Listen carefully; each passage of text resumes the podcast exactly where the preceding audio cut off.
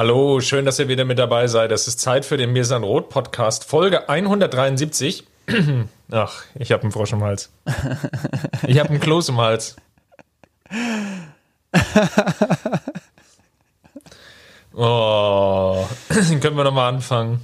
Alles klar, dann fangen wir nochmal an. Dann spiele ich Warte, das schöne ich, Intro gleich ja. nochmal rein. Weil es so schön ist, geht's jetzt gleich nochmal los. miasanrot.de Geschichten rund um den FC Bayern München.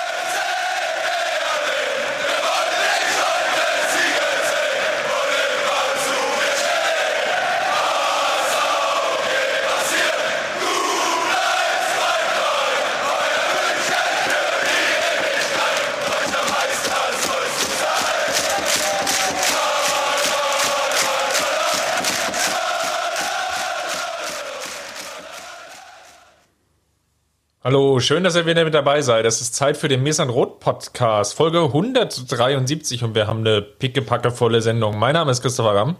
Und mein Name ist Justin Kraft und ähm, ich würde einfach mal direkt einsteigen, weil wir so viele Themen haben, äh, Chris, ähm, übernehme ich gleich mal das Wort und beginne mit unserer schönen Kategorie rund um den FC Bayern.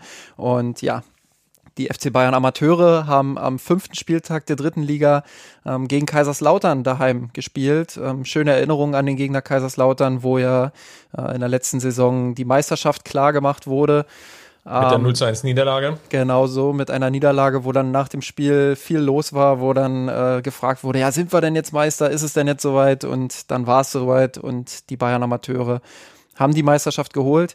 Ähm, auch diesmal ein sehr packendes Fußballspiel, wie ich finde. Ähm, Chancen auf beiden Seiten. Die Bayern für mich in der ersten Halbzeit ähm, die leicht bessere Mannschaft, die dominantere Mannschaft auch. Ähm, Gerade die Aufstellung war auch ziemlich interessant. Zirkzee von Anfang an. Ähm, dann Dantas, der Neuzugang von Anfang an, ähm, zu dem Chris gleich nochmal ein bisschen was sagen wird. Ähm, und Angelo Stiller auch in der Startelf. Also im Prinzip eigentlich eine individuell sehr gut bestückte Mannschaft, ähm, wo dann die Frage war, wie gut sind die schon aufeinander abgestimmt, aber technisch äh, natürlich überragende Spieler dabei. Und ja, dementsprechend ähm, war die erste Halbzeit auch recht ansehnlich, muss ich sagen. Ähm, Dayaku, der auch ähm, eine gute Chance direkt am Anfang hatte durch einen Flachschuss, ähm, Zirkzee, der jeweils per Kopf ganz gute Chancen hatte. Da hätte es schon 1 zu 0 für die Bayern Amateure stehen können. Aber sie haben das äh, 1 zu 0 liegen lassen, ähm, wodurch Kaiserslautern dann insbesondere in der zweiten Halbzeit ja noch mal ein bisschen äh, gefährlicher wurde, noch ein bisschen besser ins Spiel kam, auch die ein oder andere ähm, gute Chance hat liegen lassen. Ähm, insgesamt meine ich trotzdem zu behaupten, dass die Bayern Amateure ähm, einen Schritt nach vorn gemacht haben, fußballerisch dass sie recht dominant aufgetreten sind, ähm, sicherlich auch gegen eine Mannschaft, ähm, die ja sicherlich auch ein bisschen mit sich selbst zu kämpfen hat. Kaiserslautern ähm, aktuell nur auf Platz 17 jetzt mit drei Punkten ähm, nach eben fünf Spielen, ähm, hat noch kein Spiel gewonnen. Dementsprechend das Selbstbewusstsein bei den Lauterern natürlich auch relativ gering. Man hätte auch sagen können, äh, die Bayern Amateure hätten dieses Spiel unbedingt gewinnen müssen. So haben sie jetzt sechs Punkte, stehen auf Platz 13, haben drei Punkte Vorsprung, eben auf Kaiserslautern auf Platz 17, die den ersten ähm, Abstiegsplatz dort ähm, belegen. Und ja, da muss man dann mal, muss man dann mal schauen, ähm, ja, wie man das Spiel einordnet. Ähm, der Trainer Seitz zeigte sich eigentlich recht zufrieden, dass man zumindest die Null halten konnte, ähm, dass man gepflegteren Fußball auch gesehen hat. Äh, das kann ich durchaus auch unterschreiben. Ich finde, ähm, das war schon ein Schritt nach vorne aus fußballerischer Sicht. Allerdings hätte ich mir schon gewünscht, dass die ein oder andere Chance vorne ähm, verwertet wird und ja, dass man dann äh, auch durchaus als verdienter Sieger vom Platz geht. Das ist leider nicht passiert. So muss man ähm, aus dem 0 zu 0 eben vor allem die Strohhalme greifen, ähm, was die spielerische Sicht angeht, was vor allem auch die Defensivarbeit angeht. Ja, und ähm, dann muss man mal schauen, wie es weitergeht. Spielerische lag sicherlich an, oder unter anderem auch an Thiago Dantas, der wirklich sich gut eingefunden hat, sich im Achterraum positionieren konnte, immer anspielbar war eben dieses Element hinzugefügt hat, was der ein oder andere wird sich erinnern, was wir letzte Woche besprochen haben, wo es halt klafft, nämlich gerade so im Übergang von Angelo Stiller hin in die Offensivreihe, dass es da jetzt noch ein weiteres Verbindungsstück gibt. Das hat einerseits Stiller geholfen, aber eben Dantas als, als, oder der Offensiv insgesamt natürlich dadurch, dass Dantas dann den Ball mitverteilt hat, Seitenverlagerung es sah sehr Thiago-esk aus an manchen Stellen. Das war sicherlich nicht nur namenstechnisch so, sondern eben auch, wie er sie insgesamt gespielt hat und aufgetreten ist. Viele kurze kleine Drehungen, Bewegungen. Auf Twitter geisterte auch, ich glaube sogar von einem Benfica-Jugendaccount zusammengestelltes Video, diese, diese berühmten YouTube-Videos geisterten rum, die einfach nochmal das komplette Spiel gegen Kaiserslautern zusammengeschnitten hatte mitten in den Aktionen. Wenn man sich das natürlich jetzt anschaut, kommt man, glaube ich, zu dem Punkt, dass man viel Gutes gesehen hat. Auch gerade in der Berücksichtigung, dass Dantas, glaube ich, ein, zwei Trainingseinheiten nur hatte. Also da blitzte viel Potenzial auf. Mal sehen, wie sich das jetzt in den nächsten Wochen entwickelt. Die dritte Liga geht ja ruckzuck mit englischen Wochen weiter. Jetzt geht es unter der Woche am Mittwoch, wenn die Männermannschaft gegen Atletico spielt, spielen die Amateure gegen Viktoria Köln. Genau, 19 Uhr. Viktoria Köln übrigens auch auf Platz 3 der Liga, also mit 10 Punkten jetzt aus 5 Spielen, 3 Siege. Ähm, ja, das ist schon äh, ein, kleiner, ein kleiner Test, sage ich mal, beziehungsweise eine Standortbestimmung für die Bayern Amateure. Ähm, Genau, dann geht's am Sonntag um 14 Uhr gegen Waldhof Mannheim weiter, was denke ich mal eher so ein Duell auf Augenhöhe ist, wenn man sich die Tabelle aktuell anguckt. Äh, die Bayern, wie gesagt, mit sechs Punkten auf Platz 13, Waldhof Mannheim mit aktuell sieben Punkten, ähm, ein Sieg, vier Unentschieden, noch keine Niederlage auf Platz neun. Also ähm, durchaus eine wichtige Woche auch für die kleinen Bayern. Ich glaube, zwei Punkte, die noch sehr wichtig sind. Einerseits die Offensive, das hast du schon angesprochen. Es, es krankt halt sehr, dass Fried fehlt. Sowohl Zirkze als auch Ab konnten in den letzten Wochen da noch nicht vollends überzeugen. Ich glaube, gerade bei Zirkze merkt man doch an, dass es vielleicht emotional anstrengende Wochen waren. Einerseits die vielleicht gescheiterte Laie, dass dann Chupomoting ihm vorgesetzt wurde, was, wie wir auch besprochen haben, verständlich ist in der Summe. Natürlich jetzt für die Entwicklung von Zirkse dennoch problematisch ist. Auf der anderen Seite schafft es jetzt auch nicht, bei den Amateuren so zu überzeugen, dass er sich anbietet. Da braut sich gerade eine etwas unrunde Gemengelage auf, was verständlich ist natürlich. Er ist auch noch ein sehr junger Spieler, aber da ist jetzt so eine, ja, ich will nicht sagen, so ein, eine Blockade entstanden, aber irgendwas in diese Richtung, wo er sich jetzt selber natürlich rausziehen muss, um den nächsten Schritt auch in der Karriere zu machen, um besser zu werden, um sich zu etablieren, um konstanter zu werden. Und das wird in den nächsten Wochen sicherlich einer der Faktoren sein, die kommen müssen, dass sich die Amateure dann noch verstärken. Gleichzeitig insgesamt die Chancenverwertung, Dayaku, A, Kern, die hatten ihre Möglichkeiten. Es ist nicht, oder es hat nicht gereicht zum Torerfolg. Fünf Spiele, sechs Tore ist in der Summe nicht gut genug, um in der dritten Liga zu bestehen. Positiv, du hast es schon angesprochen, ist die Defensive und man kann jetzt nur hoffen, dass Holger Seitz jetzt das Team, wie es jetzt steht, vielleicht jetzt auch die nächsten Wochen zur Verfügung hat, dass er da mehr Konstanz reinbekommt. Da waren ja etwas viele personelle Wechsel, jetzt bedingt auch durch das Pokalspiel gegen Düren, was wir ja im späteren Verlauf der Sendung auch noch ansprechen wollen. Genau, und äh, was vielleicht ergänzend dazu auch noch ein ähm, bisschen Optimismus vielleicht verstrahlt, ist eben, dass die Amateure sich gegen Kaiserslautern viele von diesen hochkarätigen Chancen herausspielen konnten. Ich denke mal, ähm, das kann man durchaus mitnehmen. Äh, dass man sie nutzen muss, absolut richtig gesagt, äh, aber dass man die Chancen überhaupt erst hatte, spricht ja durchaus auch dafür, dass die Amateure ähm, ja, sich, sich da die Möglichkeiten immerhin äh, erspielen können und dass sie gezeigt haben, dass sie Fußball spielen können.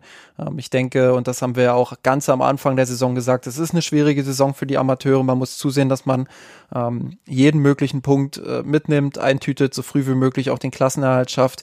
Ähm, aktuell ist der Saisonstart okay, würde ich sagen. Es hätte noch besser laufen können, gerade jetzt auch gegen Kaiserslautern. Aber es geht natürlich darum, jetzt sukzessive ähm, Fortschritte zu machen. Wenn wir aber ähm, über einen gelungenen Saisonstart sprechen wollen, dann ähm, sprechen genau, wir. Genau, dann lass uns mal ja, genau, über die Frauen sprechen, oder? Genau, dann sprechen wir abermals über die FC Bayern Frauen, die eine sensationelle Saison bis hier spielen. Siebter Spieltag ähm, gegen den ersten FFC Turbine Potsdam, äh, meine Heimat in Spee. Ähm, erster Platz Bayern München gegen dritten Platz Turbine Potsdam. Ähm, Konstellation vor dem Spiel war eben 18 Punkte Bayern, 16 Punkte Wolfsburg und 16 Punkte Potsdam, die wirklich überragend in die Saison gestartet sind. Ähm, kann man nicht, nichts anderes zu sagen. Äh, verdient ihre Spiele auch gewonnen.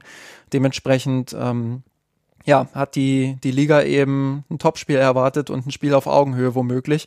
Ganz so kam es dann nicht. Die Bayern-Frauen haben am Ende 3 zu 0 gewonnen durch äh, zwei Tore von Sidney Lohmann und einem Traumtor von Behrenstein äh, in der 45. plus 2 quasi. Ähm, aber, und ich glaube, darüber möchte ich jetzt ganz gerne auch nochmal äh, sprechen, man soll sich ja nicht immer nur die Rosinen rauspicken und nicht immer nur loben, auch wenn jetzt äh, nach sieben Spielen und sieben Siegen äh, ohne Gegentor die Tabellenführung erstmal steht.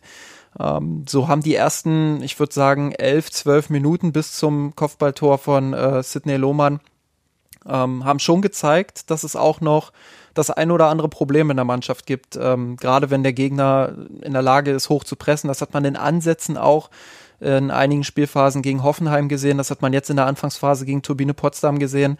Ähm, unter Druck machen dann eben auch gestandene Spielerinnen wie beispielsweise Lina Magul ähm, den ein oder anderen Fehler, den ein oder anderen Fehlpass oder ja, verlieren den Ball, ähm, in, dem, in dem der Ball eben direkt abgenommen wird. Und dann entstehen eben auch Kontersituationen, beziehungsweise ähm, ja, unangenehme Situationen für die Verteidigerinnen. Ich muss sagen, ähm, Trotzdem lösen das die Bayern-Frauen immer richtig gut. Ich finde, die Restverteidigung ähm, ist nicht nur individuell überragend, sondern auch gruppentaktisch äh, stehen sie bei Ballverlusten echt gut. Potsdam hat über die 90 Minuten gesehen ähm, so gut wie keine ernstzunehmende Chance gehabt. Ich erinnere mich da in der ersten Halbzeit an äh, einen Fernschuss in der Anfangsphase, der relativ gefährlich wurde, aber äh, wirklich in den Strafraum gekommen und gefährlich auch in den Strafraum gekommen sind sie nicht. Dennoch muss man mal schauen, wenn dann so ein Gegner, ähm, und das wird ja bald passieren, äh, wie der VfL Wolfsburg kommt, äh, dann ist das nochmal ein anderes Kaliber. Da muss man natürlich schauen, ähm, wie sattelfest sind die Bayern da wirklich, wie äh, kommen sie mit dem Druck klar, den Wolfsburg auf sie ausüben, ausüben wird. Ähm, ja, und dementsprechend ist das vielleicht so ein Augenmerk, äh, das jetzt sehr entscheidend sein wird in den nächsten Wochen. Ähm, Andererseits muss man auch sagen, und das habe ich ja immer so ein bisschen durch die Blume auch in den letzten Wochen schon kritisiert, es sind natürlich äh, extrem viele Standardtore, extrem viele Fernschusstore, die die Bayern im Moment erzielen. Ähm, viel auch was, was über die berüchtigte individuelle Klasse entsteht, wo insbesondere eine Sidney Lohmann aktuell einen überragenden Job macht. Ähm, die spielt mit ihren 20 Jahren, äh, ich habe es auf Twitter geschrieben, wie ein 27-jähriger Superstar, also wirklich total mhm, abgeklärt. Ähm, ja, lauffreudig, ist gefühlt an jedem Angriff irgendwie beteiligt, sei es durch einen Laufweg oder eben direkt mit dem Ball. Ähm, das ist absolute Klasse, die macht im Moment den Unterschied da in der Mannschaft. Ähm, die Frage ist natürlich, ähm, wie nachhaltig ist das? Ähm, ist das jetzt wirklich so nachhaltig, wie es wirkt? Oder ähm, könnte es sein, dass man irgendwann, wenn dann äh, die Form bei einzelnen Spielerinnen vielleicht mal ein bisschen nach unten geht, ähm, könnte das sich dann vielleicht rächen? Ähm, ich finde halt, dass die Durchschlagskraft vorne, ähm, wenn man sich anschaut, welche Spielerinnen da auf dem Platz steht, ja, noch ein bisschen bisschen zu zaghaft ist, möchte ich sagen. Es sind viele Flanken, es sind viele Standardsituationen, es sind viele Fernschussversuche. Aber so richtig in den Strafraum kommt man eben erst, wenn man dann 2-3-0 führt. Und da wage ich zu behaupten, dass das in dieser Form gegen Wolfsburg nicht reichen wird. Da muss äh, eine Steigerung kommen in meinen Augen. Ähm, ja, das sind im Großen und Ganzen meine zwei Kritikpunkte, die ich äh, nach diesem erneuten Erfolg der Bayern-Frauen einfach mal anbringen wollte. Nichtsdestotrotz muss man natürlich äh, herausheben, ja, sieben Spiele, äh, sieben Siege, kein Gegentor, wie gesagt, äh, 23 geschossene Tore. Ja, das ist ein absoluter Traumstart und ähm, da ist das natürlich Kritik auf hohem Niveau. Aber jetzt kommt äh, eben die Partie gegen Meppen. Die sind Tabellenletzter, haben erst nach sieben Spielen zwei Tore, äh, zwei Punkte äh, erzielt. Und dann kommt schon das Topspiel gegen den VfL Wolfsburg. Da werden wir dann im Podcast auch nochmal drüber sprechen, ähm, etwas detaillierter. Ähm, ich glaube, das liegt sogar in der Länderspielpause der Männer. Ähm, dementsprechend ist da auch 15.11., wenn ich das richtig auf dem Schirm habe. Genau, da ist dann auch nochmal ein bisschen Zeit. Ähm, ja, dementsprechend werden wir uns da nochmal genauer dem widmen. Ähm, aber es gibt eben auch die ein oder andere kleinere Baustelle bis dahin. Äh, und da bin ich gespannt, wie sich das entwickelt. Ich meine, du hast jetzt zwei Kritikpunkte genannt. Wenn natürlich jeder Treffer so schön ist wie so ein Bernsteinzimmer-Treffer, dann kann man damit auch leben. An, machen wir einen Haken oder einen Deckel drauf auf, den, auf das Thema und switchen mal über zum Thema der Woche. Wir wollten uns nämlich mal anschauen, das war ja das große Thema. Der FC Bayern hat vier Spieler verpflichtet bis zur oder am Deadline Day oder beziehungsweise kurz vor dem Deadline Day. Und die hatten jetzt nach der Länderspielpause ihren ersten Einsatz und zwar im DFB-Pokal gegen Düren. Hansi Flick war da großzügig, hat alle Spieler oder allen Spielern Spielzeit gegeben und lass uns jetzt mal schauen und von hinten nach vorne arbeiten, wie die Neuzugänge performt haben. Ich hatte ja das Glück oder ja, die Ehre, den Spielbericht zu schreiben und wurde natürlich gleich von unseren aufmerksamen Lesern verbessert, weil ich mit vier Neuzugängen gesprochen habe. Ich habe natürlich etwas außer Acht gelassen. Es war auch der erste Startelf-Einsatz oder die, die erste Chance überhaupt von Alexander Nübel, der im Tor stand. Und ja, Justin, gleich mal die Frage an dich: Wie hast du ihn denn gesehen? Ähm, ja, souverän, aber ohne das jetzt überhöhen zu wollen, denke ich. Also wir müssen das schon einordnen, glaube ich. Ähm, auch wenn äh, Düren natürlich ähm, ja schon auch offensiv gespielt hat und sich schon auch die ein oder andere Möglichkeit erarbeitet hat, war da jetzt kein Ball mit bei, wo er sich hätte ähm, extrem beweisen können. Also klar, bei Sport 1 äh, gingen nach 20 Sekunden auf einmal die Alarmglocken des Kommentators an und oh, erste Riesenchance und Mann hat er den Klasse gehalten. Im Endeffekt hat er den Ball halt einfach bloß aufgefangen. Ähm, ja, also ich denke, das Spiel kannst du jetzt nicht richtig bewerten. Schön, dass er seine ersten 90 Minuten hatte. Ähm, aber er war jetzt nicht äh, so beteiligt an dem Spiel, dass man, dass man da eine, eine echte Bewertung vornehmen könnte. Ich denke, und äh, darauf wird es dann auch ankommen, wichtig ist, wie viele Spiele er dann im Long Run quasi für die, für die Bayern machen darf. Das, das ist die große Frage. Ähm, wie viel gibt ihm der Trainer, ähm, ohne dass Neuer dann auch unzufrieden wird? Äh, da bin ich echt gespannt, wie sich das in dieser Saison entwickelt. Äh, da wurden ja viele Modelle auch damals diskutiert, bevor der Wechsel zustande kam. Ähm, ich denke, mit, mit zwei, drei Saisonspielen wird sich Nübel nicht zufrieden geben. Ähm, alles, was mehr ist, da wird, da wird Neuer dann vielleicht mal den Finger heben. Also das wird noch eine ganz spannende Situation zwischen den beiden, glaube ich. Ähm, ja, wenn man jetzt nur dieses Spiel betrachtet, dann war es ein guter Auftritt von ihm in dem Sinne, dass er halt äh, keine Fehler gemacht hat, dass er immer anspielbar war im Spielaufbau. Ähm, ja, und dass er, dass er eine gewisse Ruhe auch ausgestrahlt hat. Aber wie gesagt, es war eben auch nur erste Runde Pokal und eben nur der Fünftligist als Gegner bei allem Respekt. Ich fand seine Leistung gar nicht so schlecht. Muss, glaube ich, im Hinterkopf behalten, wie es gerade nach seiner Verkündung des Wechsels insgesamt gelaufen ist. Das war nämlich alles andere als glücklich. David Wagner hat sich schwer getan mit der Situation, dass er den Kapitän verliert, der Nübel zu dem Zeitpunkt ja war man hat ihn dann entmachtet, war das immer schwierig, glaube ich, ersten Spieler so zu überhöhen, mit der Hoffnung, dass er den Vertrag verlängert, dann gleichzeitig ihm die, dieses Amt und Würden unter dem Hintern wieder wegreißt. Und dann gab es dieses permanente Ping-Pong-Spiel zwischen Schubert und Nübel und im Endeffekt haben beide Fehler gemacht, sich eben nicht in dieser Situation, in der sie auch sportlich natürlich extrem gefordert waren. Schalke steht jetzt bei 20 Spielen, die sie nicht in, Folge nicht gewonnen haben, wie sie sich da eben auszeichnen haben können. Also das war eben wenig dabei, wo sie wirklich für Schalke Spiele gewinnen, ja schon gar nicht, aber auch eben entscheiden oder beeinflussen konnten. Und aus dieser Situation heraus dann der Wechsel zum FC Bayern mit natürlich all der verbundenen Helme, die irgendwie auch da war. Keine Frage. Also zumindest in einem Teil der, der Fanlager beim FC Bayern. Deutschlandweit sicherlich sowieso und bei Schalke im Besonderen.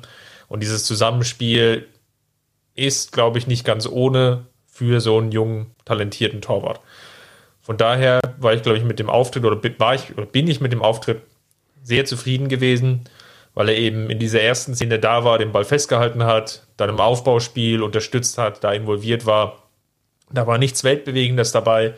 Man hatte so ein, zwei Mini-Wackler gesehen beim Herauslaufen, wo ich dachte, uh, Neuer wäre vielleicht hier herausgelaufen und in dem nicht abgewartet, bis ein Verteidiger in die Situation reingeht. Sei es drum. In der Summe ordentliche Leistung, auf der man aufbauen kann.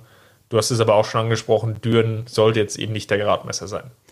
Da bin ich ja jetzt gespannt, wie der Chris den Buna sah. Ja, man würde ja sagen, er kam, sah und siegte. Aber mit Saar, glaube ich, insgesamt tue ich mich wirklich schwer, da eine Bewertung zu finden. Ähm, Außenverteidigerposition immer schwierig, wirklich insgesamt zu bewerten, weil man natürlich sehr auf die Offensivszenen schaut. Gerade natürlich auch in, in diesem Fall, wo der Gegner deutlich unterklassig ist. Was auffällig ist, er ist genau das Gegenstück zu Pavard. Mutig, auftretend, teilweise auch forschend in Aktionen, nimmt sich den Ball, läuft wirklich mehrere Meter auch, geht in die Aktion rein, sucht dann nicht irgendwie den, den Querpass, sondern versucht sich auch mal im Dribbling, setzt seine Schnelligkeit ein. Das war viel dabei, wo ich sage, okay, da kann er dem Bayern-Spiel einfach nochmal einen anderen Touch geben, ein anderes Gesicht, eine andere Spielweise, eine andere Philosophie. Das habe ich gesehen, das waren gute Ansätze. Auf der anderen Seite waren natürlich auch Stellungsfehler dabei, wo ich dachte, puh, da hat Hansi Flick jetzt aber schon noch ein paar, paar Trainingseinheiten zu tun, aber okay, geschenkt. Dann sah ich so ein paar Flanken, die so halb aus dem Stadion geflogen sind. Also waren so, die Eindrücke waren ganz, ganz gemischt. Das war so, im Endeffekt fast so, eine, so ein äh, Costa-eskes Auftreten. Teilweise okay, gute Aktionen. Man hat ja auch die Torverlage zum 1-0 äh, geliefert und gleichzeitig aber dann auch wieder die zweite, dritte Aktion im Nachhinein, die dann nicht besonders glücklich aussah. Ich glaube, die eine Szene war auch noch so äh, prägnant als er den, ich glaube, Düren hatte einen Einwurf und ja. ähm, hat dann Gegenspieler nicht übergeben, sondern ist einfach mit ihm mitgelaufen. Über den ganzen Platz von rechts, also von der rechten Seite, wo er stand, ist er mit seinem Gegenspieler komplett bis auf die Seite von Davies rübergelaufen, wo ich auch schon die Hände über den Kopf zusammengeschlagen habe. Oh Gott, was macht der da? Ähm, seine ganze Seite dann offen. Wenn, wenn das ein Bundesligist gewesen wäre, dann hätte das durchaus passieren können, dass der Einwurf, ähm, dass die Situation aufgelöst wird, Verlagerung und dann ist seine Seite natürlich komplett offen.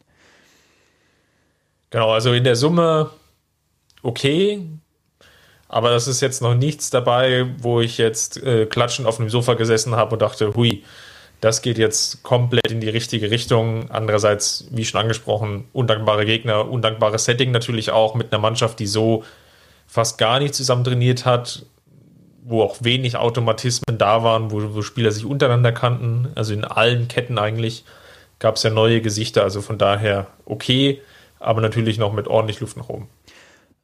Mich würde interessieren, äh, wann du das letzte Mal klatschend auf dem Sofa gesessen hast. Das Bild in meinem Kopf ist gerade ähm, sehr, sehr witzig. Ähm, ja, aber zurück zum, zum, zum Spiel an sich. Ähm, ich finde, dass Saar jetzt äh, nicht unbedingt das komplette Gegenstück zu Pavard ist. Er ist sicherlich noch ein bisschen offensiver, er geht häufiger ins Dribbling, das, das stimmt. Ähm, zumindest ist das der Eindruck jetzt nach diesem, diesem ersten Spiel gegen Dürren ähm, verhält sich aber doch in, in Ballbesitz, gerade wenn auf der Ballfernseite ähm, der Ball ist, vom Positionsspiel her recht ähnlich zu Pavard. Ähm, auch im Defensivverhalten habe ich einige Parallelen entdecken können. Ähm, grundsätzlich stimme ich dir aber komplett zu, da war von Licht bis Schatten alles dabei. Äh, in seinen Offensivaktionen viel, was, was, was, was verzweifeln ließ einfach, weil er sich festgedribbelt hat oder weil die Flanke eben auf die Tribüne ging. Ähm, aber auch ein paar Szenen, wo ich gesagt habe, ah, guck an, ähm, wenn er das vielleicht ein bisschen häufiger bringt, dann, dann ähm, haben wir da vielleicht unsere Freude dran. Ähm, Gerade die, die Vorlage zum Tor von Chupomoting äh, war natürlich auch äh, recht gut vom Laufweg her, vom präzisen Pass her. Aber es ist eben viel und da ist der Vergleich zu Costa vielleicht wirklich ganz gut. Ähm, es hat oft den Anschein, dass da viel blind in den Strafraum geschlagen oder gepasst wird. Und ähm, da glaube ich, da muss äh, Flick noch mal ein bisschen mit ihm dran arbeiten, ähm, ihm vielleicht auch ein paar Lösungswege an die Hand geben. Aber ja, dafür ist er ja auch äh, ein Stück weit gekommen, um sich hinter Pavard zu einer echten Backup-Lösung ähm, zu entwickeln. Ich glaube, das Potenzial hat man in den guten Phasen des Spiels äh, durchaus gesehen. Ähm, die Frage ist eben, ob er das auch konstant bringen kann. Dann lass uns mal eine Position nach vorne rutschen. Auf der Sechser-Position sollte ja Marc Rocker das Spiel gestalten als Backup-Lösung für Joshua Kimmich, der ja auch das Spiel gegen Bielefeld verpasst hat, weil er zum zweiten Mal Vater geworden ist oder immer noch am Werden ist. So, so genau bin ich im Gossip nicht ganz drin. Kurzum, Kimmich hat jedenfalls zwei Spiele verpasst. Das war das erste Mal seit 2015, dass er hintereinander zwei Spiele nicht bestreiten konnte für den FC Bayern, was ich übrigens einen sehr bemerkenswerten Wert finde. Hm. Und dahinter soll sich jetzt Marc Rocker im Endeffekt etablieren. Wie hast du ihn denn gesehen? Äh, sehr souverän fand ich. Ähm, wir haben ja in der Anfangsphase des Spiels noch ein bisschen drüber diskutiert, ob manche Spieler des FC Bayern äh, da nicht mit einem Fußball spielen, sondern mit einem nassen Stück Seife, weil der ein oder andere Ball über den Schlappen gerutscht ist. Das war bei Marc Rocker ähm, durchaus auch in Ansätzen so ein bisschen zu sehen. Ähm, aber insgesamt dann spätestens nach 15, 20 Minuten sehr ruhiger Spieler, ähm, der das Tempo wirklich auch versucht zu diktieren und zu bestimmen. Das hat man, denke ich, schon äh, gesehen. Der aber auch mal den ein oder anderen Risikopass äh, mit einstreut, äh, mal ins Vertikale geht, viele Seitenverlagerungen auch spielt. Das hat mir wirklich richtig gut gefallen.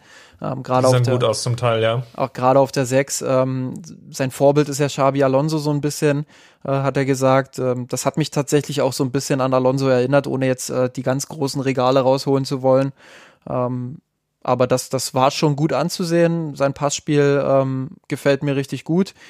Ähm, wie das dann vom Körperlichen ist, wie das vom Pressingverhalten ist, wie das vom Zweikampfverhalten ist, das muss man dann beurteilen, ähm, wenn da andere Kaliber ihm gegenüberstehen.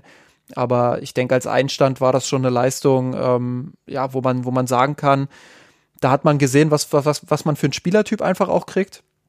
Ähm, und wohin die Reise gehen kann. Und ähm, für mich immer, immerhin äh, nach wie vor ein sehr vielversprechender Spieler. Ich glaube, Hermann Gerland, Hansi Flick werden ihn noch häufiger ans Kopfballpendel stellen müssen. Es war in einer Szene auffällig, wie er da zum Kopfball gegangen ist. Da dachte ich, hui, hui, hui. Das ist eine sehr eigenwillige Technik. Da muss noch dran gearbeitet werden. Aber in der Summe, um es mal zusammenzufassen, um jetzt auch nicht in, in, in gänzlicher Länge hier aus, auszuleben, es war ein ordentlicher Auftritt und er ist auf der Sechserposition nicht aufgefallen was jetzt aber in so einem Spiel auch nichts Schlechtes sein muss, weil sind wir mal ehrlich, gegen einen unterklassigen Gegner ist es dann wirklich immer der defensive Mittelfeldspieler, der heraussticht. Meistens ja eher nicht und von daher, es war, ein, war eine ordentliche Leistung, guter Auftritt. Ähm, es waren jetzt zwei, drei gute Momente dabei, aber natürlich auch ein, zwei Punkte, wo man schon auch noch ein paar Defizite gesehen hat. Dann bin ich jetzt gespannt, äh, wie konstant du den Douglas gesehen hast. Ja, um das konstant mal wirklich wieder aufzugreifen, ich finde es ja irgendwie beruhigend, dass im Jahr 2020 es gewisse Konstanten noch gibt. Und eine davon ist natürlich Douglas Costa, der sich ganz wenig oder fast überhaupt nicht geändert hat im Vergleich zu seiner ersten Amtszeit, wenn man das so nennen darf, beim FC Bayern viele Dribblings, viele Läufe vertikal, teilweise natürlich haarsträubende Aktionen, sich festzudribbeln, überhaupt nicht wissen, was er jetzt eigentlich genau vorhat. Also, was will ich jetzt eigentlich genau tun mit der Aktion, die ich gerade ausführe? Wo will ich hin? Und macht das im Zweifelsfall auch noch Sinn? Das ist ja dann die zweite Frage, die, also das alles stellt er sich nicht, sondern er lebt, glaube ich, wirklich für den Moment. Und er ist einfach ein Macher. er ist ein Macher und ja, kein Denker. ja, aber er, ist, er, lässt sich halt sehr von seiner Intuition leiten. Da kommen dann so Glanzlichter heraus, wie bei der bei diesem Pre-Assist, glaube ich, zum 1-0 war es ja, als er dann sah, schickt und der dann den Querpass auf Chupomoteng spielen kann. Das sind dann die Momente, wo ich denke, ja, genau das ist so das, was man von ihm erwartet. Und gleichzeitig gibt es natürlich auch ganz, ganz viele Verschnittmomente, Jetzt haben wir bei den anderen Spielern ja noch gar nicht über das Bielefeld-Spiel gesprochen, weil sie dort nicht eingewechselt wurden und, oder nicht berücksichtigt wurden. Bei Costa war das ja der Fall. Und da war das eben auch zu sehen, dass es dann gegen einen stärkeren Gegner auch noch Arbeit bedarf, weil er eben sich dann nach seiner Einwechslung auch häufig festgedribbelt hat. Manche Aktionen nicht so wirklich klar waren, was will er jetzt eigentlich oder in welche Richtung soll es jetzt gehen? Will er jetzt hier auf der Ballfernseite jemanden freispielen? Will er den Gegner auf sich ziehen? Das ist manchmal so ganz wirr, einfach viele Einzelaktionen unberechenbar. Ich glaube, sowohl für den Gegner als auch für die eigenen Mitspieler. Auf der anderen Seite kommt dann eben halt aber trotz allem viel Schönes bei raus. Und das wird, glaube ich, oder das habe ich angesprochen mit dieser Konstanz. Das wird ihm halt wahrscheinlich jetzt für den Rest seiner Karriere auch immer anhaften, dass er extrem gut ist und extrem es extrem kompliziert macht zur gleichen Zeit. Ja, und ich bin trotzdem froh, dass so ein Spieler jetzt wieder im Kader des FC Bayern ist. Ähm, äh, er ist ein Radikal, das ist gar keine Frage. Und ähm, das, das ist in positiven Momenten ist das unglaublich erfrischend, weil du einfach jemanden hast, ähm, der dann, äh, wenn diese ganze, wenn es vielleicht ein Stück zu statisch ist, wenn wir wieder ein bisschen in, in dieses Spiel verfallen äh, oder das sehen, wenn, wenn die Bayern versuchen, in den Strafraum zu kommen, aber es nicht so richtig schaffen, gegen, gegen den kompakten Gegner da äh, durchzubrechen. Dann gibt's halt einen Douglas Costa, der, der einfach mal die Fackel aus 20 Meter zündet und das Ding eben entweder auf die Tribüne jagt oder eben voll in den Winkel. Ähm, gefühlt gibt's ja nur die beiden Extreme bei ihm. Ähm, oder der dann zum Dribbling ansetzt und, und einfach mal was versucht. Ähm, ich finde das als Spielertypen unfassbar sympathisch. Das ist so ein bisschen diese Straßenfußballer-Mentalität, ähm, die immer so ein bisschen ähm, damit verbunden wird. Und das finde ich einfach gut. Und ich finde es gut, so einen Spieler dann im Kader zu haben. Wird er jetzt, äh, wenn, wenn er sich nicht ähm, in der Konstanz steigern kann, wird er dann in einem Champions League Halbfinale oder Viertelfinale gegen einen Top-Gegner ähm, von Anfang an aufgestellt? Wahrscheinlich eher nicht. Aber er ist eben jemand und erinnert dich an unsere Diskussion, die wir mal, die wir mal über Perisic äh, geführt haben. Ja, ja. Er ist jemand, den ich im Zweifel immer bringen würde in einem Champions League-Spiel, dann ab der 60., 70. Minute. Ähm, klar kann er dir auch mit einem Ballverlust nochmal äh, ordentlich wehtun, aber er ist eben auch jemand, wo du weißt, da kann, da kommt auf jeden Fall irgendwas. Der versucht auf jeden Fall was und ähm, der wird alles dafür geben, ähm, dir da noch den Sieg zu holen und wird auch die ein oder andere spontane Idee haben, um, um Gefahr zu erzeugen. Ähm, da kommt bei aller Streuung immer irgendwas bei rum. Und deshalb ähm, ist er, glaube ich, gerade von der Bank äh, ein unfassbarer Gewinn für die Breite des Kaders. Würdest du denn das gleiche auch über Choupo-Moteng sagen? Da ist die Frage äh, jetzt ähm, nach seinen Toren gegen Düren, ähm, sind wir da schon so weit und ziehen unseren Hut und sagen Choupo-Moting oder ähm, ja, oder ist der Gegner einfach noch zu, zu dünn gewesen? Ähm, nein, also bei Chupomoting ist es recht, tatsächlich recht ähnlich in der Bewertung, wo ich sage, ähm, der hat vielleicht nicht so eine ganz große Streuung wie, wie Douglas Costa, der hat nicht so diese Riesenspannweite zwischen Weltklasse und äh, gefühlt Kreisklasse, ähm, sondern der macht auch überraschende Dinge und das gefällt mir unfassbar gut an, an ihm als Spielertyp. Das äh, war schon damals so, als er noch in der Bundesliga gekickt hat oder jetzt auch, wenn er für PSG reinkam. Ähm, der macht teilweise unorthodoxe Sachen, der macht teilweise total überraschende Sachen. Ähm, das gefällt mir einfach richtig gut. Ich meine, denk einfach mal an, an den Lupfer. Das war ja eigentlich ähm, ein Tor dann, ja, ja. Äh, wo die, wo die äh, Technik leider nicht vorhanden war in diesem Spiel. Ähm, wenn ich die Begründung richtig verstanden habe, dann deshalb, weil normalerweise äh, Düren das Heimspiel gehabt hätte und da wäre ja auch keine Torlinientechnik gewesen. Ähm, irgendwie so war das. Ja, aber sensationell, wie, wie Chupomoting da das Ding lupft, wo einfach keiner den Lupfer erwartet hat und äh, das Ding dann auch noch reingeht. Das sind so äh, Momente, wo ich sage, das ist technisch wirklich richtig fein und ähm, das unterschätzen ja viele bei ihm.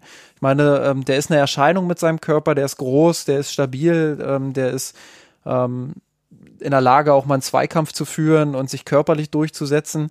Ähm, Kopfballspiel ist okay, sag ich mal, ist jetzt nicht das Kopfballungeheuer, aber ähm, schon auch in der Lage, ein Kopfballduell mal zu gewinnen oder ein Kopfballtor zu erzielen. Ähm, aber wenige erwarten eben diese technische Qualität im Dribbling, die er ohne, ohne Frage einfach auch hat. Ähm, und das finde ich ist, eine, ist ein Element, was wirklich sehr wichtig für die Bayern werden kann. Ich finde auch, man hat gesehen, ähm, dass er am Spiel teilnehmen will, dass er sich auch mal fallen lässt ins Mittelfeld, auch mal Bälle fordert, ähm, sicherlich dann auch einfache Pässe spielt, aber das ist eben auch wichtig für das Kombinationsspiel. Ähm, er steht eben nicht nur vorne rum und wartet auf die Bälle, sondern ähm, ja, lässt sich da eben auch mal fallen oder weicht in andere Räume aus. Ähm, das gefällt mir gut. Man hat aber auch gesehen, was man nicht erwarten sollte. Ähm, er hat die ein oder andere einfache Chance dann durchaus auch mal liegen lassen. Ähm, der ein Fast oder so wie Lewandowski, ja. Ja, ich habe ich hab auch ein bisschen witzig gemeint auf Twitter geschrieben. Ähm, das ist ja schon wie bei Lewandowski, die einfachen wollen sie einfach nicht machen. Dafür macht er dann so ein schönes Tor, ähm, ja, wie, wie kurz vor seiner Auswechslung. Ähm, insgesamt ein sehr gelungenes Debüt von ihm, finde ich. Und ähm, da bin ich echt gespannt, wie es weitergeht. Ich hoffe, wir werden ihn noch sehr oft auf dem Platz sehen. Ich glaube, jetzt hast du fast alles gesagt. Ergänzung höchstens noch aus dem Bielefeld-Spiel, der Eindruck dort. Ja, fast nicht zu bewerten, relativ spät eingewechselt worden, Bayern schon in Unterzahl gewesen. Lässt sich schwer bewerten, würde ich in der Summe sagen. Aber ansonsten stimme ich dir vollkommen zu. Gelungenes Debüt und gibt sicherlich auch Selbstvertrauen dann für die nächsten Wochen und dann auch sicherlich Hansi Flick, der eben weiß, dass es dann jetzt noch eine weitere Option gibt, die ich bringen kann, wenn Lewandowski vielleicht mal nicht zur Verfügung steht, wie gegen Hoffenheim, als Lewandowski angeschlagen war nach dem Supercup-Spiel und Lewandowski nicht spielfähig war. Oder zumindest nicht für 90 Minuten spielfähig war. Gut, würde ich sagen, machen wir den Haken dran an die Neuzugänge und schauen, wie geht es dort weiter, dann vor allem in den nächsten Wochen. Meinst du, wir sehen einen von ihnen in der Startaufstellung beim Champions League-Spiel gegen Atletico? Das ist nämlich das nächste Spiel der Bayern. Champions League geht wieder los. Gefühlt zwei Wochen nach dem Triumph muss der FC Bayern schon wieder einsteigen und Mission Titelverteidigung in Angriff nehmen? Ähm, tendenziell glaube ich nicht, dass einer von den Fünfen in der Startelf stehen soll oder wird. Ähm, da braucht man ja bloß mal durchgehen. Bei Nübel ist die Sache relativ klar. Also in einem Champions League-Spiel wird Manuel Neuer am Tor stehen. Ähm, bei Saar finde ich jetzt nicht, dass der sich so angeboten hat gegen Düren, dass er ähm, die Formdelle von Pavard äh, sofort für sich nutzen kann. Da wird Pavard starten. Ähm, dann haben wir Marc Rocker im Mittelfeld, der durchaus auf sich aufmerksam machen konnte. Aber Kimmich wird jetzt wieder zurück sein. Davon gehe ich zumindest aus. Ich habe auch noch nichts Gegenteiliges gelesen. Ähm, wird dann dementsprechend auch in der Startelf stehen und dann wird äh, Flick neben ihm ähm, ja sich eher für einen für einen Goretzka oder einen Tolisso entscheiden. Ähm, genau und dann äh, ist die Frage natürlich Thomas Müller, der hat jetzt äh, relativ viel gespielt in kurzer Zeit. Ähm, hat ja gegen Düren viele Minuten gesammelt, jetzt gegen Bielefeld auch. Ähm, da ist die Frage, sagt Flick, der ist fit genug und kriegt seine Pause dann äh, am Wochenende in der Bundesliga? Oder sagt er, ähm, okay, vielleicht äh, versuche ich mal einen Doppelsturm mit Lewandowski und Choupo-Moting. Das wäre durchaus auch eine sehr interessante Option mal. Ähm, wie gesagt, Choupo-Moting ja auch jemand, der gerne mal als hängende Spitze agiert, ähm, ähnlich wie Thomas Müller. Ähm, wäre durchaus eine spannende Sache, das könnte ich mir am ehesten noch vorstellen. Ja, und auf den Flügelpositionen ähm, rechne ich eigentlich mit äh, Serge Gnabry auf der rechten Seite ähm, und wahrscheinlich dann Kingsley Coman auf der linken Seite. Ja, da glaube ich auch nicht, dass Douglas Costa von Anfang an spielen wird. Ich habe fast sogar das Gefühl, dass Musiala noch ein Tick vor Costa ist, zumindest gegenwärtig. Aber Musiala sicherlich nicht vielleicht die allererste Option ist jetzt für diese Partie gegen Atletico, wo es wirklich darum geht, jetzt in dieser ganz kurzen Abfolge an Champions League Partien vielleicht das Risiko schon einzugehen. Da kann ich mir eher vorstellen, dass Flick dann das nachfolgende Bundesligaspiel gegen Frankfurt nicht ganz so hoch hängen wird und da vielleicht Musiala die Chance gibt. Aber muss man auch sagen, klar, äh, starker Auftritt von ihm, insbesondere gegen Düren. Viele Dribblings gewonnen auch, äh, das Spiel vorne sehr belebt, also ähm, Chapeau dafür, wirklich ein starker Auftritt von ihm, der, der nochmal nachhaltig gezeigt hat, ähm, dass mit ihm zu rechnen ist, durchaus in den nächsten Wochen. Genau, lass uns mal schauen, was Atletico auszeichnet. Da ist natürlich der namenhafte Neuzugang Luis Suarez, der ja, Rache ist jetzt natürlich auch sehr hoch gegriffen, aber das wird sich, glaube ich, dann in den nächsten Tagen, daran werden sich die, die Medien dann abarbeiten oder zumindest Teile davon. Ist natürlich auch eine ganz lustige Geschichte, in Anführungsstrichen. Er war Teil der Niederlage oder des Teams, was 2 zu 8 verloren hat gegen die Bayern, also im Trikot von Barcelona, wird dann als einer der Schuldigen ausgemacht, so würde ich es jetzt mal nennen, und ja, wirklich vom Hof gejagt. Atletico hat zugegriffen und Jetzt stürmt er im Endeffekt für den Club aus Madrid. Und Atletico ist okay in die Saison gestartet. Jetzt ähm, bisher vier Spiele, zwei Siege, zwei Unentschieden, eine relativ ähm, deutlicher Sieg gleich beim Debüt von Luis Suarez. Die restlichen Spiele würde ich jetzt mal in die Kategorie durchschnittlich packen. Im Vergleich jetzt zu Barca und Real, die natürlich etwas höheren Meisterschaftschancen wahrscheinlich noch einfach aufgrund der Kaderqualität haben. haben sie aber noch keine Partie verloren in der laufenden Saison oder der ja, für diese Mannschaften verspätet gestarteten Saison.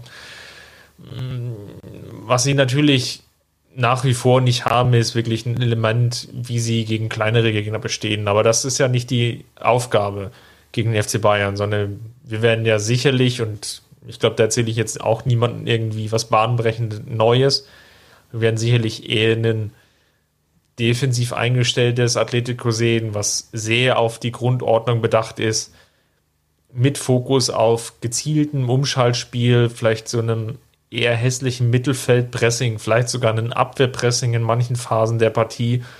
Und Simone wird dann wirklich versuchen, die Chance zu sehen oder zu ergreifen, die die, F die FC Bayern jetzt in den letzten Wochen angeboten hat, nämlich ein nicht ausreichendes Pressing in manchen Phasen des Spiels und natürlich auch in der Restverteidigung, dass die Münchner dort nicht gut genug waren.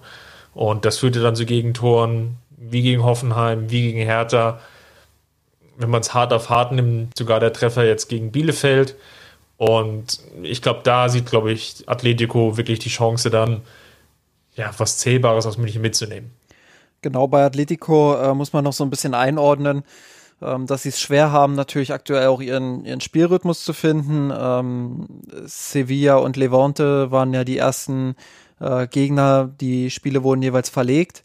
Dann hast du es angesprochen, haben sie vier Spiele äh, in der Liga gemacht, allesamt gegen ja, Gegner, die ja, wo Atletico eben eigentlich klarer Favorit war. Ähm, Granada, Huesca, Villarreal und Celta Vigo.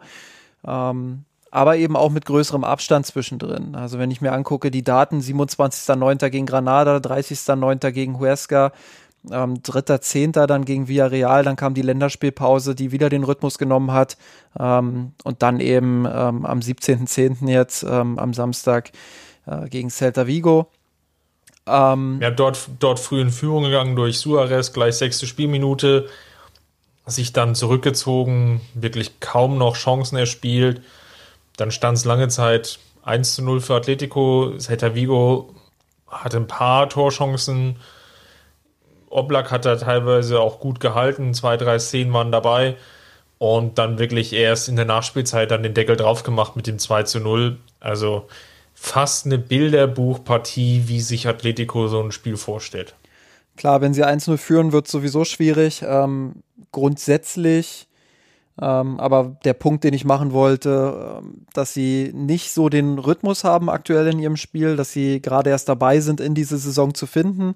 Ähm, Im Gegensatz zum FC Bayern, der eher das andere Extrem ist. Also ähm, Schlag auf Schlag, viele Spiele. Ähm, die Frage, wer ist jetzt gerade noch fit genug für die erste Elf? Das sind ja Fragen, die den FC Bayern ähm, wirklich schon jetzt früh in dieser Saison prägen.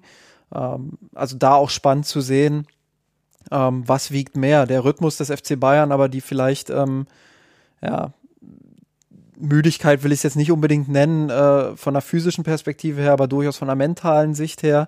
Ähm, oder eben, ähm, ja, Atletico, die vermeintlich ausgeruht sind, wo aber eben, ja, der Rhythmus dafür ein Stück weit flöten gegangen ist. Ähm, durchaus spannend. Ähm, du hast es gesagt, Atletico eine Mannschaft, die vor allem defensiv äh, ihren Fokus legt, aber äh, man sollte nicht erwarten, ähm, dass das jetzt reiner Mauerfußball wird. Ich denke mal, wenn man sich an die, äh, an die Duelle mit Atletico erinnert, da waren immer auch Phasen mit bei, wo sie klug rausgeschoben haben, wo sie die Bayern dann auch unter Druck gesetzt haben, Bälle äh, gewonnen haben, weit vorne. Ähm, man darf auch nicht unterschätzen, dass Atletico in ihrer Mannschaft Spieler hat, ähm, die über technisch herausragende Fähigkeiten verfügen, die immer in der Lage sind, ähm, sich aus Drucksituationen äh, zu befreien. Ähm, man muss auch dazu sagen, dass mit äh, Diego Costa jetzt ein Stürmer ausfällt, den ich persönlich im Atletico-System ein bisschen kritisch sehe. Das könnte ihnen sogar eher in die Karten spielen, wenn da vorne mit Suarez ähm, und Joao Felix ähm, zwei Spieler spielen, die eben technisch ein bisschen begabter sind. Ähm, Felix vor allem auch mit seinem Tempo, äh, mit, mit seinen technischen Fähigkeiten, mit seiner Fähigkeit, äh, den Unterschied einfach vorne auch zu machen. Ein ganz, ganz spannender Fußballer, auf den ich sehr gespannt bin, wie er sich gegen die Bayern präsentieren wird. Ähm, das ist eine Mannschaft, die, äh, wenn sie einen guten Tag erwischt, die Bayern richtig herausfordern wird und wo wir auch sehen werden, ähm, ja, wie groß sind die Schwachstellen des FC Bayern im eigenen Pressing, wie groß sind die Schwachstellen vor allem auch in der Konterabsicherung.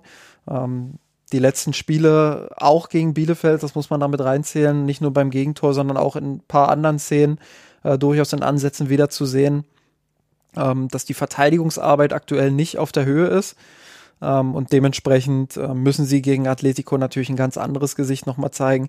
Die erste Halbzeit gegen Bielefeld hat mir ein bisschen Mut gemacht. Da waren sie wirklich druckvoll vorne, haben den Verteidigern immer direkt auf den Füßen gestanden. Auch ähm, Bielefeld hat überhaupt keine Chance gehabt, ihr eigentlich recht gut strukturiertes Spiel auf den Platz zu bringen. Aber Bielefeld ist eben äh, von der individuellen Klasse her auch eine, eine ganz andere Mannschaft, ähm, als es Atletico sein wird. Und ja, dementsprechend äh, bin ich da wirklich sehr gespannt, ja, wie das, wie das auf dem Platz aussehen wird. Ja, genau, da machst du eigentlich den richtigen Punkt an der Stelle. Bin gespannt, ob es Partie auf Augenhöhe wird. Ich hoffe natürlich, dass die Münchner als Favorit da reingehen, auch dieser Favoritenrolle gerecht werden. Es ist, glaube ich, angesichts des doch sehr, sehr straffen Programms jetzt unglaublich wichtig, gut reinzustarten, das Spiel gegen den vermeintlich zweiten Top-Favoriten in der Gruppe erfolgreich zu bestreiten. Zumindest erstmal das Heimspiel. Dann geht es ja schon nächste Woche nach Moskau, dort weiterzumachen und eventuell dann in Salzburg nach den ersten drei Spielen mit im Idealfall neun Punkten dazustehen, weil es einfach dann leichter wird in den doch relativ anstrengenden Wochen, wo wir ja nach und nach einfach wieder relativ viel Fußball sehen werden. Aber das werden wir ja dann die in den nächsten Tagen und Wochen dann ja selber erleben. Lass uns am Ende unseres Podcasts nochmal auf die Gewinner und Verlierer schauen. Aus der Partie gegen Düren und Bielefeld. Wer war der Gewinner für dich? Ähm, ja, also es ist unfassbar schwer, weil halt zwei verschiedene Mannschaften geführt gespielt haben. Ähm, ich würde trotzdem. Irgendeine Ausrede hast du ja immer. Ich würde trotzdem mit Thomas Müller gehen, äh, der in beiden Spielen gespielt hat und äh, in beiden Spielen auch richtig guten Beitrag geleistet hat, ähm, seine zwei Tore auch erzielt hat. Ähm, möchte zeitgleich aber auch wieder eine Gewinnerin nennen, ähm, mit Sidney Lohmann erneut, die mich einfach total begeistert mit ihrem Fußball. Also ich glaube, ähm, wenn Sidney Lohmann äh, ein Mann wäre und aktuell im Männerfußball spielen würde, dann würden die Medien nur so dahin schmelzen und schwärmen und äh, vom nächsten Jahrhunderttalent sprechen. Ähm, der nächste Goldjunge, der Deutschland zum, zum Weltmeistertitel äh, führen wird, äh, kommender Kapitän, was weiß ich alles. Also da würden äh, überschwängliches Lob ohne Ende würde da auf, auf sie einbrechen. Ähm, bisschen schade, dass das äh, nicht der Fall ist, weil sie eben eine Frau ist, weil es eben Frauenfußball ist, ähm, weil da eben der Fokus nicht so drauf liegt. Umso mehr möchte ich aber jetzt nochmal herausheben, ähm, was für eine geniale Fußballerin sie einfach ist. Sie ist überall auf dem Platz. Das ist wirklich eine, eine Vorzeige Nummer 8 eigentlich äh, mit Offensivdrang. Ähm, immer wieder auch aus der Tiefe in den Strafraum rein, äh, Stürmerin unterstützend, äh, selbst torgefährlich, äh, vorbereitend, Angriffe einleitend, kluge Laufwege, ähm, in der Ballzirkulation immer an der richtigen Stelle, immer an der richtigen Position. Ähm, die spielt wirklich, als wäre sie eine, eine 27-Jährige, wie ich es vorhin gesagt habe, und schon seit Jahren auf absolutem Top-Niveau. Ähm, dabei ist sie eben erst 20 Jahre alt und ich glaube, der FC Bayern muss alles daran setzen, ähm, dass sie ihre Karriere ähm, weiter in München fortführt und sich eben so weiterentwickelt, ähm, wie sie es aktuell macht. Wenn es da wirklich Potenzial nach oben gibt, dann ähm, wahrscheinlich, ähm, wenn es auf die letzte Aktion ankommt, da hat sie beispielsweise in der ersten Halbzeit eine, eine Großchance vergeben, indem sie quasi vorm leeren Tor äh, das Ding rüberschießt. Aber ja, insgesamt einfach überragende Fußballerin. Ähm, schaut euch, schaut euch Videos von ihr an, schaut euch ihre Spiele an. Äh, ist wirklich ein Genuss dazu zu sehen. Jetzt ist es wirklich schwierig, nach, nach so viel Lobhudelei, die du da betrieben hast, jetzt dann noch den Anschlusspunkt zu finden. Ich gehe mal mit Chipo Moteng, weil er wirklich gezeigt hat, dass er auch für den FC Bayern eine Verstärkung sein kann. Zumindest hat er es angedeutet schöne zwei Tore rausgespielt. Ansonsten natürlich sehr präsent, auch gleich belohnt worden mit dem ersten Bundesligaspiel, dann im Anschluss daran.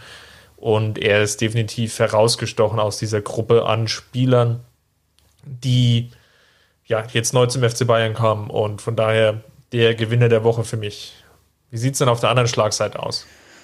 Ja, Verlierer der Woche ist äh, für mich David Alaba, der erneut keine wirklich richtig gute Leistung bringen konnte gegen Bielefeld. Der äh, meiner Meinung nach aktuell, ähm, ich will da auch gar nicht spekulieren, woran es liegt. Ähm, es gibt ja böse Zungen, die die da auf die Vertragssituation ähm, hinweisen. Ich weiß gar nicht, ob das so eine große Rolle spielt oder ob das jetzt einfach ähm, nach diesem Schlag auf Schlag, Spiel, äh, Spiel für Spiel immer da sein, ähm, dieses anspruchsvolle Turnier dann auch in Lissabon, ob das jetzt einfach so eine mentale Kiste bei ihm ist.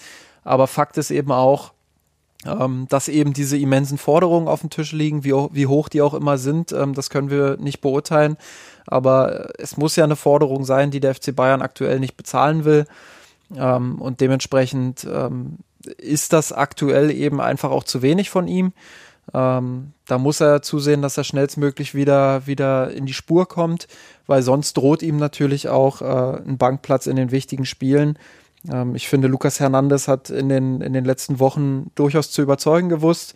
Ähm, da sehe ich nicht mehr viel Grund, warum man äh, Alaba jetzt noch lange den Bonus geben sollte. Gehe ich mit. Also Jetzt hast du mir natürlich schon fast meinen Pick wieder weggenommen. Deswegen gehe ich mal mit dem Superpokal und ähm, deutschen Pokalhelden Javi Martinez. Einfach aber auch nur dem Grund, weil sein Auftritt gegen Bielefeld nicht wirklich überzeugend war, als er dann eingewechselt wurde. Mehrfach schlampige Rückpässe gespielt, die alle zu wenig Wumms hatten. Und ja, dann Tolisso natürlich in die, in die rote Karte getrieben haben mit seinem Rückpass in Richtung, glaube Neuer war es eigentlich gewesen. Und Tolisso, der dann ja nur noch retten konnte, was zu retten war oder nicht mehr zu retten war in dem Sinne, setzt zur Grätsche an. Kann man natürlich auch noch diskutieren, ob Tolisso da wirklich so gut aussieht. Sei es drum, die, der, der Fehler passiert hat mit dem Pass vorher. Zwei Und, Spiele Sperre ja. übrigens für Tolisso. Genau, jetzt natürlich auch sehr viel Pech für Tolisso, der dadurch halt wiederum nicht wirklich im Rhythmus bleibt oder die Chance bekommt, halt kontinuierlich Spielzeit zu sammeln. Kurzum, nicht besonders glücklich die Aktion und daher mein Verlierer der Woche, Javi Martinez. Vielleicht wollte Tolisso auch äh, Flick jetzt so ein bisschen unter Druck setzen. Zu sagen, äh, ja, ich fehle jetzt die nächsten zwei Spiele Trainer in der Bundesliga und ich brauche äh, Spielpraxis, also stell mich mal jetzt bitte gegen Atletico auf. Also ähm, ist ja wohl selbstverständlich, oder? Könnte ja durchaus möglich werden, weil ich habe parallel gerade nochmal geschaut, bei Kimmich ist nach wie vor nicht ganz klar. Also Kind anscheinend noch nicht da.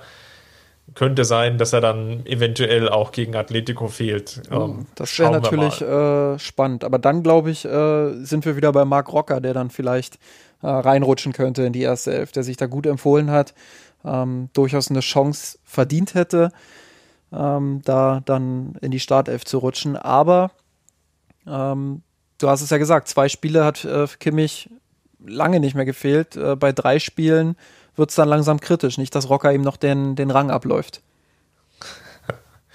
Schauen wir mal, das werden wir dann in der nächsten Woche besprechen. Justin, waren wir wie immer eine Freude mit dir. Es war mir mal wieder ein inneres Blumenpflücken. Falls es euch gefallen hat oder auch nicht gefallen hat, ähm, hinterlasst uns gerne einen Kommentar im Blog unter mirsanrot.de. Dort findet ihr natürlich auch noch jede Menge Content jetzt zu den anstehenden Spielen. Die Partie gegen Atletico werden wir natürlich dort intensiv auch begleiten. Natürlich auch im Anschluss dann das Bundesligaspiel gegen Eintracht Frankfurt. Und ja, darüber hinaus freuen wir uns natürlich, wenn ihr uns einen Like hinterlasst bei Facebook, bei Twitter oder Instagram. Und dort könnt ihr uns natürlich oder natürlich auch mit uns in Kontakt und in Austausch treten. Da freuen wir uns natürlich auch über Feedback und Meinungen und Kommentare. Bis dahin, macht's gut, Servus. Servus. Wir haben den Kampf gewonnen, den Thron erklommen, der Haien hat's gemacht. Ich hab geträumt